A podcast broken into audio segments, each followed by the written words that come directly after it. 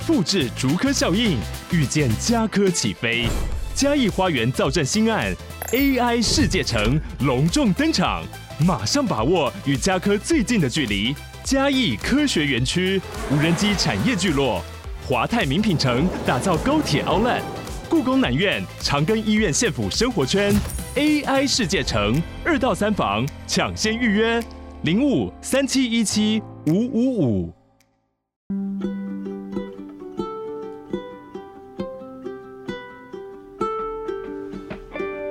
听众，大家好，我是 Dr. Selina，欢迎收听最新的小资变有钱。这个节目是由 Dr. Selina 专为所有小资族量身规划的生活理财节目，希望大家从日常生活的议题当中轻松的学习投资理财，有机会改善经济，翻转人生。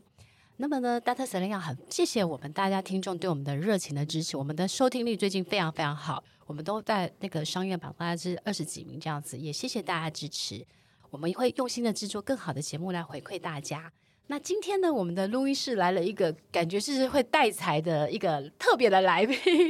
然后呢，我们今天要来分享一个很有趣的主题，就是很多小资族呢都会觉得哦，就是台湾低薪啊，然后每年加薪无望这样子。那我们今天呢就会来分享一个主题，就是小资的职场加薪术，你不用靠老板每月帮自己加薪一万元。那听起来好神奇哦！欢迎我们的特别来宾。台湾非常厉害的一个投信富华投信的基金经理人许忠诚先生来为我们分享最如何帮上班族加薪的秘诀。我们欢迎许先生。呃，主持人好，那各位听众大家好，我是呃富华投信的经理人忠诚。对，今天呢会非常开心请到你，是因为最近呢我们知道呢，其实台湾其实年轻人都有抱怨，就是他的薪水都不会增加。我们看一个数字，就是说。其实疫情之后呢，大部分他每一个月的时候，他会发现说，他可以有余裕再去有钱的人，其实越比例越来越少，从四十七 percent 降到三十八三十八 percent。也就是说，通膨速度一直在增加，但是薪水赶不上通膨的物价的攀升的速度，所以很多上班族其实他都会烦恼，就是说，诶，那我怎么样可以就是帮自己加薪，而不用靠老板的脸色？所以今天想要问一下，就是许经理来分享一下，就是。最近呢，其实有一档呢新的 ETF，这一档 ETF 呢，其实最近呢人气爆棚，然后呢，应该是打破今年新的 ETF 最多人认购或是从最多人成为受益人的一个呃新的 ETF 零零九二九。然后我自己也有认哦，我跟我姐姐在那个募集的时候，我们就有认。然后我印象中就是我在欧洲旅行的时候，对不对？然后它上市的第一天，它就开始涨上去，然后每天我们都觉得啊，我们数钱的这样子。所以我想要问一下，就是说许经理来想请问一下哈，因为这一档 ETF 它强调的是月月配、月月领息，可以来帮我们介绍一下，就是说，诶，这一档新的 ETF 它的相关的特色好不好？呃，这边呃，就像杨博士刚刚所讲的，其实呢，这一档 ETF 嘛，它其实可以算是今年就是新发行的 ETF 里面，嗯、它是最热门的一个商品。对，真的。那为什么这样讲呢？因为你可以发现，就是。它在呃六月九号正式挂牌之后，那个时候的一个规模大概是五十亿左右。对。但是你要知道吗？截至到今天为止最新的一个数据，它的一个规模已经突破两百亿了。哇，它这样速度很快很快，应该是打破了就是就是呃高配息 ETF 成长最快的就是一个速度吧。我不敢说嘛，它是什么成长最快的一个速度，但是嘛，我敢说嘛，它应该是在前三名，哦、就是以成长的速度来讲的话。那其实我们这一档零零九二九呢，它有几个很重要的一个特色。那第一个特色呢，就是它是台湾首档月配息的高股息 ETF。什么叫做月配息的高股息 ETF？那我相信就是呃，以喜欢投资 ETF 的朋友们来说的话呢，通常有一个习惯，就是他可能会去用所谓呃季配型的一个商品，对，然后去做一个搭配，对，搭配出就是每个月。有现金流量的一个 ETF 投资组合，对吧？那因为我们富华投信这边呢，考量到其实这对于一般的投资人来说呢，还是有它不方便的一个地方。对，那不如呢，就是还要自己去组。没错，所以那你最方便的一个呃状态是怎么样？就是我们提供你一档就是月配息的一个商品。嗯、那有这样子的一档商品之后呢，就省去你去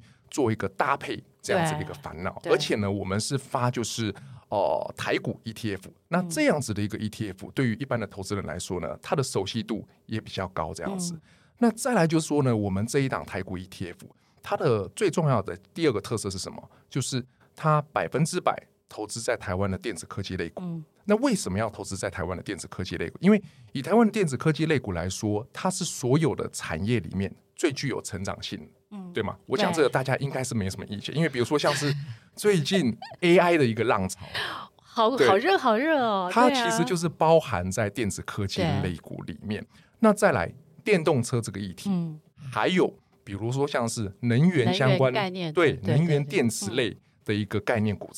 其实它都是包含在这样子的一个大的产业底下。所以对于一般的投资人来讲，他其实并不需要去找特定的一个主题商品，他其实只要投资像是零零九二九这样子的一个呃商品，它基本上就是囊括了所有科技主题的一个相关的一个股票。对吗？那再来就是呃，第三个特色就是指说我们的一个选股逻辑的部分，嗯，也有它很大的一个特色。嗯、因为你要知道，就是说高股息 ETF 它其实发展的历史已经很悠久了，对，至少超过十五年以上的一个。从零零五六开始，对，从零零五六开始。那其实如果说我们从就是整个高股息 ETF 它发展的历史来看的话，嗯、我们可以简单的把高股息 ETF 分作三代。对，第一代，对。第一代的高股息 ETF 有没有，它追求的是什么？追求的就是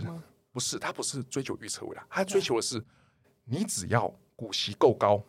我就把你纳进投资组合。这就是他指数最原始、最核心的一个基本精神，对吧？那在这样子的一个逻辑之下。因为你只在意就是我选进来的是不是股息够高的一个股票，这样子。没有想到它可能有波动啊。对，他没有想到说就是波动，还有就是你在这样子的一个选股逻辑之下，你的长期绩效嗯有没有办法稳定的成长？哦，对，因为它就是像是其实之前零零五六它可能在去年跌很多，就是因为它预测未来值率最高的，那可能它就选到了可能就是航运啊、钢铁这些，那可能在景气循环回档的时候呢，它可能股价净值就会跟着回档。那所以它的波动就相对比较大，嗯、对不对？对，其实就是如梁博士所说的，它有呃它的一个优势，但是也有相对的一些缺点，这样。对。所以说啊，就是市场上嘛，开始出现第二代的高股息 ETF。嗯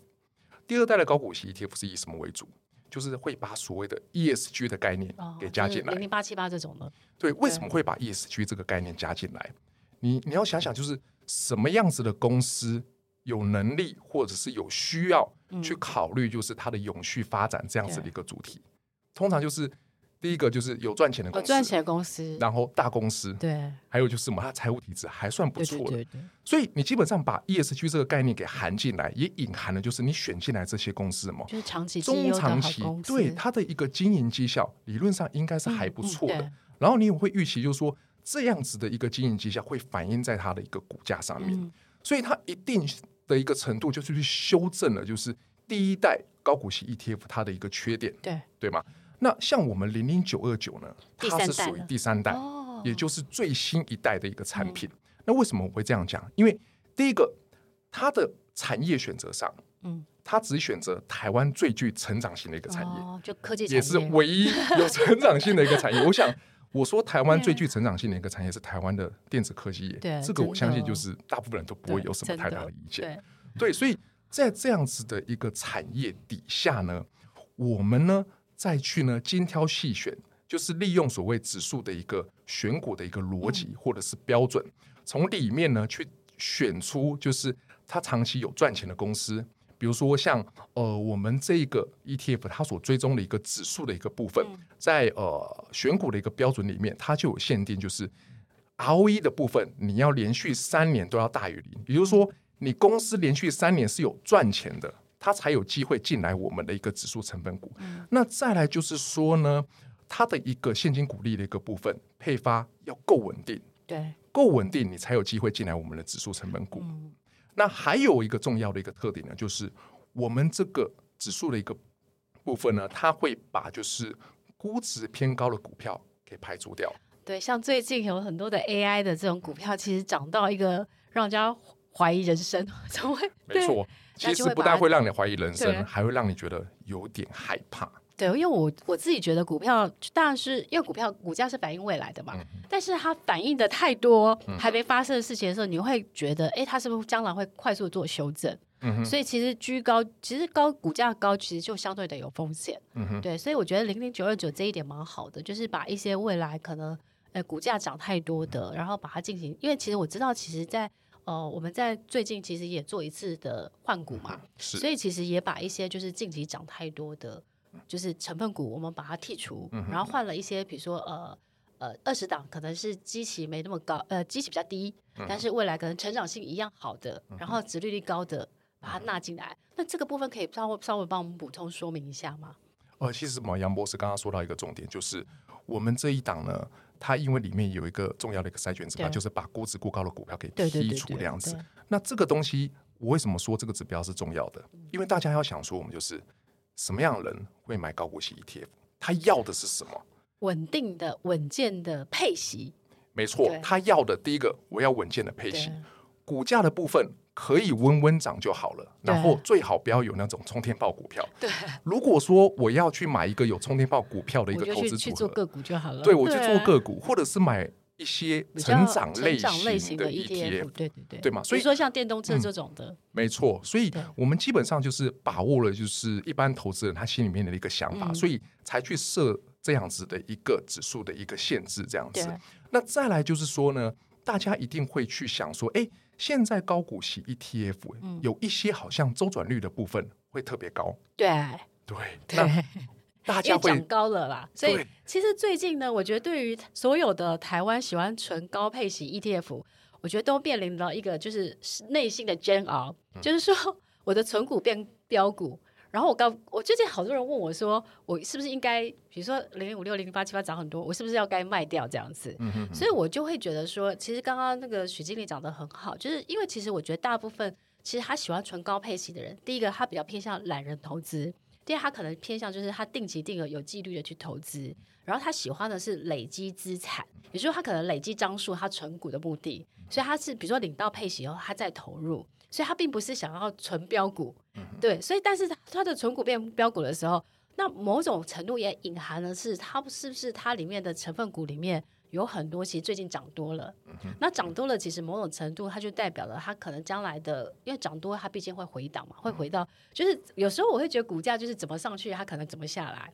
所以其实代表你的呃你的那个就是 ETF 可能也会做修正。所以我觉得，如果说其实像零二零零九二九这样，我觉得蛮好的，就是说它是第三代概念的高配型 ETF，所以它把一些高配型应该有的优点保留，但是同样的呢，它也考虑到投资，就是长期喜欢高配型的投资人、小资投资人或者一般的投资人，他可能就是希望稳健。所以我觉得，其实我我自己那时候在研究的时候，因为我跟我姐其实我们会研究就是这种高配型 ETF 或是新的 ETF，其实我们那时候就会觉得说。诶，其实零零九二九，我觉得它的选股逻辑是我们认可的，包含了它它它可能就是把股价呃涨多的，比如说波动太大的，它都剔除掉，但是它可能保留的就是说，诶，比如说长期是比较 EPS 大于，比如说 EPS 大于零，可能是比较绩优的这些的好的公司，但它的值利率相对的也比较稳健这样子。所以我自己那时候在，我其实那时候认的时候，其实我们认的时候还认不少张，所以它一上去的时候。我就觉得嗯，眼光精准，我买到了。所以其实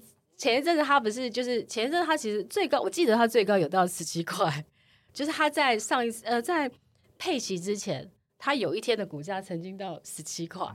对，嗯。但是我觉得我其实比较喜欢的是他就是稳健的、持续的月月配息这样子，对。呃，其实就像您讲的哈，就是。其实呢，我们是第三代的高股息 ETF，它其实就是去修正了前面几代 ETF 的一个缺点，这样子。但是并不是说就是前面几代 ETF 就绝对的不好这样子。其实我常常会觉得，就是说，其实像前一阵子，其实去年有很多的投资老师对于零零八七八比较好，还是零零五六比较好，他们就开始舌战。但是我自己觉得，我觉得每一个 ETF 它都有它自己的逻辑。那我常常觉得，呃，这种这种投资的产品没有绝对的好坏。只有适不适合你，就是说，比如说，哦，你自己对于他的投资的，就是期待，你追你追求的报酬率，你可以忍受的风险波动，以及就是说，你有没有花一点时间去研究，就是说，诶，它就算是高配型 ETF，每一种的呃每一个 ETF 的它的逻辑可能不太一样，比如说像是零零五六，它是预测未来成最高的殖利率。那可能零零八七八它就是过去三年可能殖利率最高的，再加 ESG。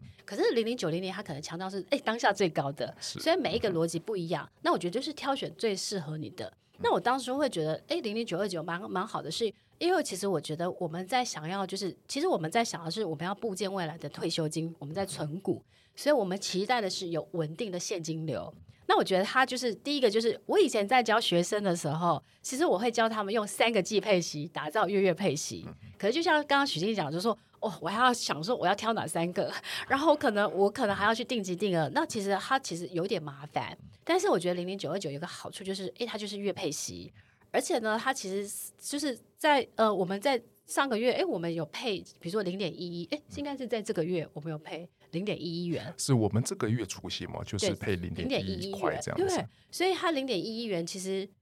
我觉得就对于呃想要领长期稳定领配息的人，它其实就是一个蛮好的一个现金流的来源。嗯、所以我自己就会觉得，像前一阵子它在跌的时候，我就很开心，因为我就一直跌一直买，然后我就我就今天我发现说，哎，我的绩效越来越好，因为我在逢低的时候，我可以买到更便宜的，然后我可以存存更多张零零九二九这样子。所以我自己觉得是，我我自己是蛮蛮，我自己是觉得这个产品是对于小资懒人上班族想要打造每个月稳定的一个就是配息，然后现金流，我觉得它是一个呃适合就是投资就是呃存股的一个新选择。那也很适合就是说开始是帮你未来打造就是月月配息的现金流的一个很好的方式，这样子。对，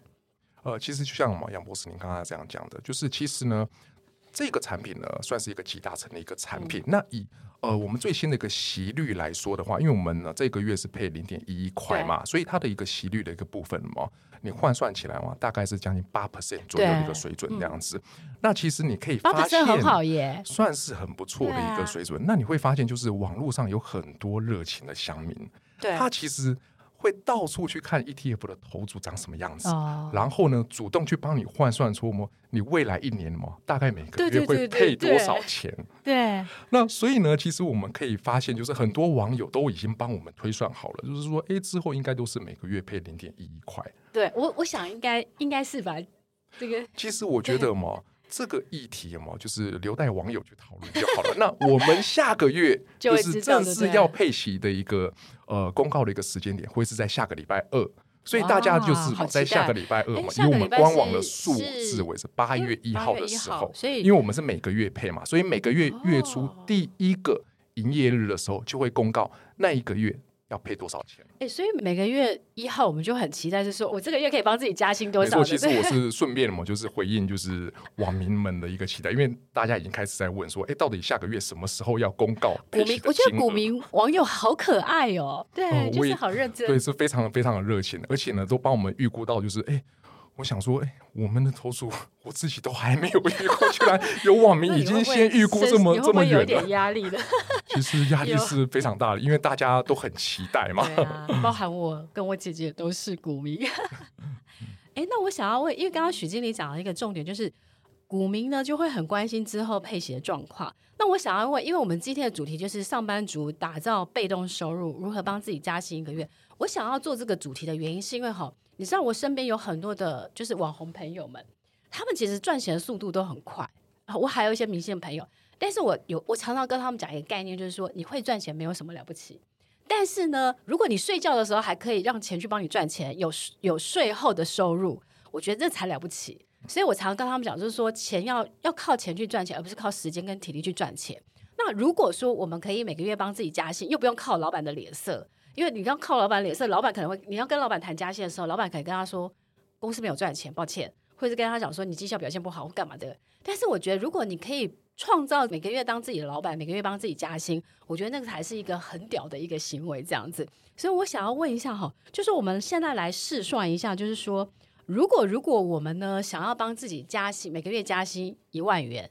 就是我到底要存多少张，我才可以慢慢有这样子的一个被动收入，或是睡觉的时候也会有钱去赚钱的这样子的一个呃稳定的一个被动收入的来源呢？其实你这边提到了嘛，是有关就是如何去创造被动收入，对这样子的一个议题，这样子。嗯、那呃，我想嘛，怎么样去创造被动收入这个议题有没有？大家都很想要知道这样子。这也是为什么这几年嘛，ETF 会这么火红最主要的一个原因，因为 ETF 有所谓呃比较固定的一个配息的一个频率这样子。那我举例来说。举例来说，就是说，比如说你以呃一个 ETF，假设它每年的一个息率都是七点五 percent 好了，这是举例的一个数字。那如果以这个息率去推算的话，你想要每个月能够去领到一万块的一个被动收入，那你要投入的一个金额大概就是呃一百六十万左右的一个本金。嗯，对。那以一般的一个小资族来说的话，其实你大概就是每年那么存个五十万左右的一个金额，嗯、那你大概就可以达到这样子的一个目标。这样子，哦、那当然就是说，如果你今天呃年纪再大一点，你开始想到说，哎，我可能几年之后我就要退休了，那你嘛现在投入的一个本金就要相对大一点。哦、其实这个就有点类似。就是年金险的一个概念，哦、因为你离退休的一个时间越近的时候，你要投入一个本金嘛，其实就越大这样子。那如果说你想要打造之后，你退休之后每个月的一个呃可以用的一个现金要多一点的话，比如说要有呃三万块钱可以当做你呃基本的一个生活支出。嗯、那你刚刚的一个呃息率每年大概是七点五 percent 去算的话，你的要投入的一个本金呢，大概就是三百万左右的一个本金这样子。哦、所以三百万可以确实创造就是、哦、我说呃不好意思修正一下，大概是五百万。对，我在想说，对对对，不是三百万，应该是五百万，因为五百万乘以。呃，对，以七点五就是零点零，就是七点五的话，大概就是呃三十六万。是，然后三十六万一个月大概三万块嘛。没错。哎，所以其实这样子也，其实对于就是退休的人，其实叫他要拿五百多万出来去做这样，其实我觉得应该也不是太困难的事情。对，这也是为什么啊，现在很多有吸收型的 ETF 会这么火热，最重要的一个原因。你会不会每天看那个就是？那个受益人数增加，然后资基金的规模一直在增加的时候，你突然觉得说，嗯，任重而道远。其实啊，你说的这个受益人数的一个增加嘛，就是我们回到就是九二九这个主题。其实以九二九来说嘛，它的受益人数增加的非常的非常快速啊。因为我自己有在研究嘛，因为我自己买了就会在做很多的功课。我发现就是说，诶，它真的是受益人数不断的增加，而且它的那个基金的规模不断的去，就是每每个每天几乎用跳跃式的成长。对，以上个礼拜五的一个集保户数的一个数据来看的话呢，是已经超过十万户了。哇，对，所以它的一个成长的一个速度，也可以说是今年新发行的 ETF，它成长的速度是最快的，最快的，真的这。我觉得有很大的原因，就是我觉得你们当初设计的那个概念，就是它是第三代的高配息，嗯、所以它它可能有优化了以前的那种高配息的一些可能有一些呃，就是 bug 啊，或是或是说可能不够不够完美的地方。对，其实这个东西嘛，就很像什么，你知道吗？大家嘛都有打过新冠疫苗。对啊，对啊，哦、新冠疫苗有所谓第一代的新冠疫苗，对，然后有针对什么？就是新的冠状病毒，对新的冠状病毒的疫苗，嗯、然后现在还有更新的，这样基本上每年都在推陈出新，有点这样子的一个概念。所以我觉得应该就是也也也因为这样子，所以得到那么大的认同跟回响这样子。那我想要再问一下，就是说许经理，如果说哎，我们都了解了，我们的小资变有全听众都了解了，就是零零九二九的一些当初的 ETF 设计的一些选股逻辑啊，然后它的比如说。呃，就是每每一年汰换的一些逻辑，跟他每年配息的状况之后，我想要再问一下，就是说，哎，那什么样的人适合来购买零零九二九呢？呃，我这边帮大家归纳，就是其实有三种人，嗯，是很适合买零零九二九了。第一个，你需要月配息的人。哦，可是每个人都想要月配息呀、啊。对，但是嘛，你要知道，就是说现在市场上嘛，呃，有月配息的股票型 ETF。不多，我们家。应该是你们还有一个债券的 ETF，对，另外一个是债券这样子，对对对，所以这两个配起来可能可以股债。这另这是我要另外讲的，就是第二种适合的人，就是你已经是满手债券型 ETF，尤其是满手月配型债券型 ETF 的人，其实你也也很适合嘛，去买所谓股票型这种月配型的商品。其实我自己在教学的时候，我我后来觉得有一种组合，就是说，因为我们常常强调就是股债要做股债资产配置嘛。其实很简单，就是你挑一个是月配型的债券型 ETF，再加一个零零九二九，它应该它是月配型的 ETF，对不对？合起来就是股债。对。那可以按照你的年龄，比如说，哎，你就是比如说每个月定期定额五千五千，你就可以做五十五十本身的配置。当你的年龄越高的时候，你可能比如说，哎，呃，就是债券的比例可能可以高一点。但你越年轻的时候，你的零零九二九比例可以高一点，因为你可能可以忍受比较大的一些。波动这样子，那当然零零九二九它的波动已经小很多。那只是说，因为我们在做资产配置的时候，我们会去挑选那两个负相关的这个产品去做一个比较降低风险。其实你讲的这个东西嘛，我今年的一个行情啊，我这样看下来嘛，真的是心有戚戚焉。对，因为今年嘛，大家市场上都在强调说，你要赶快去买债券。对。但是呢，你 回过头去检视嘛，自己的债券的一个投资组合或者是 ETF，今年你赚了多少？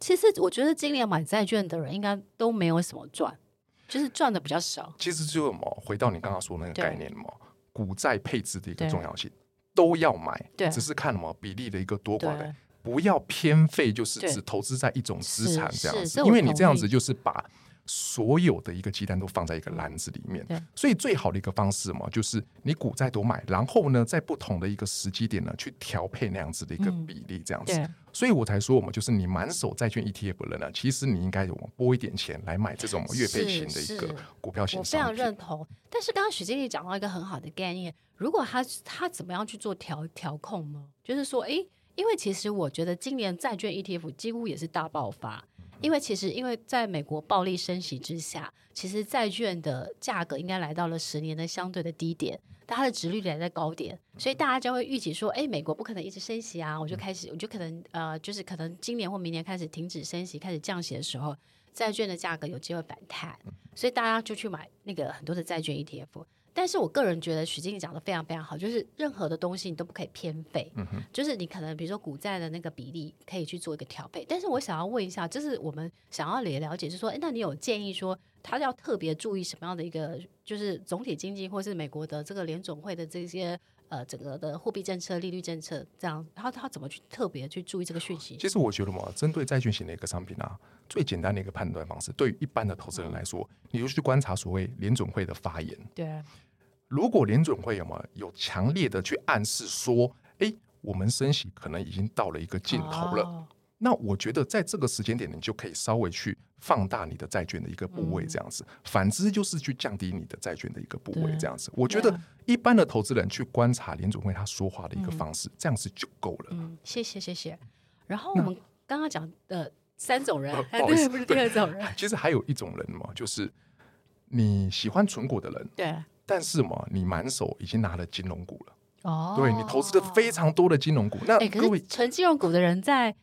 呃最近金融股有表现了，但是在前一段时间金融股是几乎没有什么表现的。对，其实嘛，对这类人的来说呢，我相信嘛，他们只拿金融股有他的一个理由，哦、通常嘛就是他们会稍微保守，对，然后稳健一点的一个投资人这样子。嗯、但是你要知道，就是说嘛，你拨一点资金呢去投资我们的零零九二九，有一个很大的优势，什么优势？你不用嘛去烦恼说你要选哪一档科技类哦，对啦，对，因为呢，对这个 ETF 嘛有四十档，对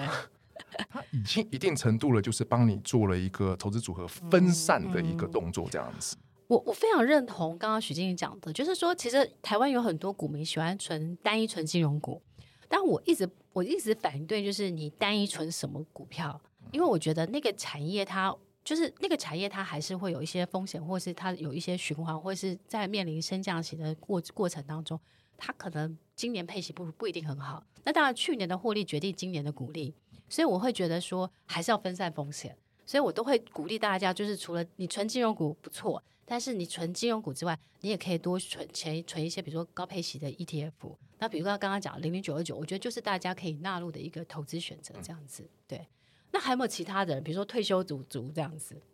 呃，以退休族来说的话呢，因为我相信你如果是已经退休了，嗯、那理论上你应该已经准备好，就是你要运用的一个资金这样子。嗯、但是有时候嘛，你可能会想要就是做一些娱乐，或者是想说我们出国旅游，我最爱的。对，就是哎，有多一些 plus 其他的钱这样子。嗯、那其实呢，以零零九二九这一档来说的话呢。你也可以采取所谓分批布局的方式来去嘛，做一个中长期的一个投资这样子。哦，哎，你刚好讲到这里的时候，我刚好又想要问你一个一个问题，就是说，呃，许经理有没有建议大家，就是呃，就是要投资零零九二九，它的就是投资的方法，就是比如说，哎，它单笔买还好，还是定期定额买好这样子？呃，其实这个问题啊，我会用呃你所在的一个年龄来做一个区分这样子。哦，如果你是一个小资族的话。那我会建议你就是什么，用比较长期定期定额的一个方式呢、嗯、去做投资这样子。嗯、但是如果说呢，你的年龄呢已经有到了一定程度，比如说五十岁以后，嗯、那我相信呢，你本身累积了一定的一个资产，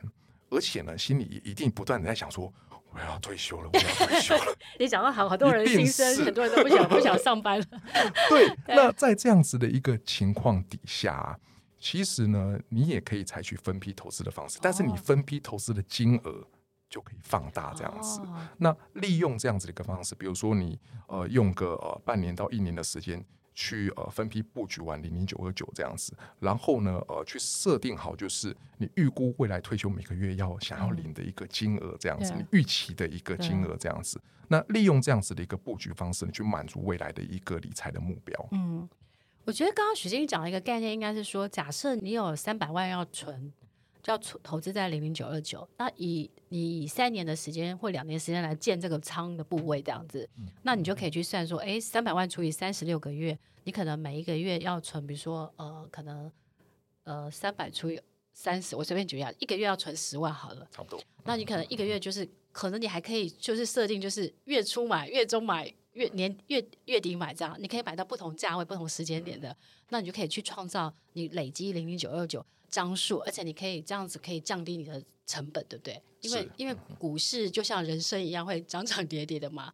对不对？所以其实这样子也可以买到呃不同价位，可以让你的成本降低，然后可以去建建出，比如说假设你有三百万，然后你可能大概买到呃现在一张是呃十六块多嘛，所以你大概可以买到两百多张了。嗯对不对？其实重点就是什么？你拉长时间，然后呢，去呃布局你的股票这样子。那中间的一个时间点呢，大概要间隔多长呢？其实各位可以去体会一下市场的一个状况，这样，然后自己去抓这样子。嗯、但是我觉得有个重点就是，你把时间拉长之后，正常的情况下，你布局的一个平均成本都不会太高。真的耶！其实我我常常会觉得，就是存股的人呢、啊，他其实喜欢大跌，因为他喜欢买到的是可以，就像是比如说，我常会跟大家讲。如果你在乎的是存股是资产的累积，那你应该很喜欢百货公司跳楼大拍卖的时候，比如说这个股价打个八折、打个七折，因为股价的涨跌是一时的，但是你累积的资产的部位还是不变的，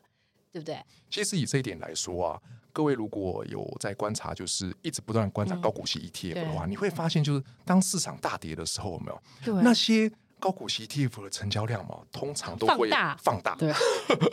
而且折溢价的一个部分，又会会会有很明显的一些溢价，对。或者是微幅的溢价，就代表说我们，哎，在跌下来的时候，其实很多人都是抢着要买的这样子，因为大家都想要买在嘛相对低点，啊、然后我自己的一个息率的部分看起来就会比较好，这样子。真的，比如说像前一阵在零零九二九有有一些回档，就跟着大盘回档的时候，科科技股回档的时候。哎，其实我很喜欢，因为我就逢低就去买，逢低就去买，然后就发现，等到它涨回来的时候，我就发现，哎，我的累积的那个报酬率就是越来越高，所以我其实我就会很喜欢，就是其实我会如果觉得你在存高配息的时候，其实反而是回档的时候是你布局的好时间，对不对？嗯、是对。哎，那我想最后再请问一下哦，就是说，哎，如果说他就是小资族，对不对？最后小资族如果他每个月他他就是可以定级定额这样买。然后你给他的建议就是说，因为其实每个月定期定额嘛，那你觉得他从几千块开始是比较适合的？如果是针对真正的小资族的话，我会觉得嘛，你每个月嘛可以拨个三千块来定期定额嘛，嗯、其实那样就很够了。你用这样子的一个方式去累积个二三十年，其实到你要想要退休的时候，那也是一笔不小的一个金额。对，哎，我曾经试算过，如果每个月三千元，然后呢，就是。报酬率如果是有七八趴的时候，好像是在二十年的时候，你就可以累积一倍的，至少一倍以上的报酬率。也就是说，你可能这个金额投资一百万，可能最后它变两百多万，因为时间加复利下去这样子。是，而且嘛，你拉长时间去投资的话，尤其是投资在台湾的。电子科技类股其实中长期的绩效嘛，是真的都很不错的，真的。而且特别是我觉得，如果按照刚刚我们讲的这四十档，我们又用那么多的指标要符合，比如说呃 EPS 的，然后要选择符合值率，要否符合就是他挑选就涨幅过大的，又要挑选剔除掉呃可能就是波动大的。其实这些条件他已经帮你挑出台湾科技产业里面，它就是有稳定的获利。跟好的成长率，再加好的殖利率，那我觉得这些的条件应该就是符合了，就是喜欢长期有高股息，但是也喜欢稳定配息的，就是小资或是纯股族的一些新生的这样子，等于是他的梦幻选择这样子。嗯、那其实嘛，你以我们这一档基金呢，它所追踪的指数来说的话，过去五年嘛，它的一个年化报酬率嘛，大概可以达到十五 percent 左右。对，那。十五很高耶，对，那你过去五年它平均的一个息率嘛，大概是七点五 percent 左右，所以你看到就是它的年化的一个报酬率去扣掉这个息率嘛，你潜在的一个资本利得的一个空间的话，大概就是 around 八 percent 左右的一个水准这样子，所以你会发现就是说嘛，这样子的一个指数嘛，中长期来说嘛，它的绩效来说算是不错的一个状况。有，它其实其实我们那时候跟我姐在研究的时候就觉得哦，这个逻辑非常的好，所以我们就去认了，然后我们其实认了以后，我们其实没有卖哦。我们还持续的去增加部位，因为我觉得其实从我之前其实有存零零八七八，然后就会发现说，其实你存到某个程度的时候，只要它的选股逻辑不错，它的那个绩效就很好。那我觉得零零九二九其实它刚刚我们刚刚一直在讲强调，就是它是第三代的高配息 ETF，所以它可能优化了其实第二代或第一代的一些，就是呃可能有一些呃设计的，就是随着时间的转移，可能它有需要可以再改善更好的地方。那我觉得，其实这一档的零零九二九 ETF，我觉得它其实是现在高配息当中，其实相对表现优异，不管是在选股逻辑也好，或是它整个的绩效表现，然后配息的一个方式，比如说月月配息，我觉得都很符合，就是小资族或是想要存股，或是他想要退休族想要稳定领配息的这样子的一个投资的一个选择，这样子。所以呢，今天我们很开心呢，就把我们的财神爷，就是我把我们的许经理请来，然后他为我们讲解了非常详细的就是零零九二九的选股逻辑啊，然后不管是它的成分股啊，然后它的主后后面的指数表现，到怎么样可以每个月。每个月有一万块的被动收入的逻辑，他都跟大家分享了。然后我们今天非常谢谢许经理来跟我们做精彩的分享，然后希望有机会可以再请到你来跟我们分享更多，就是这个零零九二九或是其他 ETF 的投资心法这样子。谢谢，谢谢主持人，谢谢各位听众。好，那谢谢大家，就是收听我们的小资变有钱。然后我们每一集呢，我们都会做非常特别或是为小资族量身规划的一个可以赚钱的一个理财的节目。然后呢，也谢谢大家的长期的收听。然后，如果你喜欢我们的节目的话，请给我们五颗星的评价。那如果呢，你有许愿的一些题目想要去听到 Dr. Selena 的分享的话，也欢迎大家留言给我们。然后我们都会在将来的节目当中，请到了超厉害的投资达人，或是呃很厉害的这个各方面的达人来跟我们分享你想要听的这样子的一个投资理财的单元。然后谢谢大家收听，我们下次见喽，拜拜。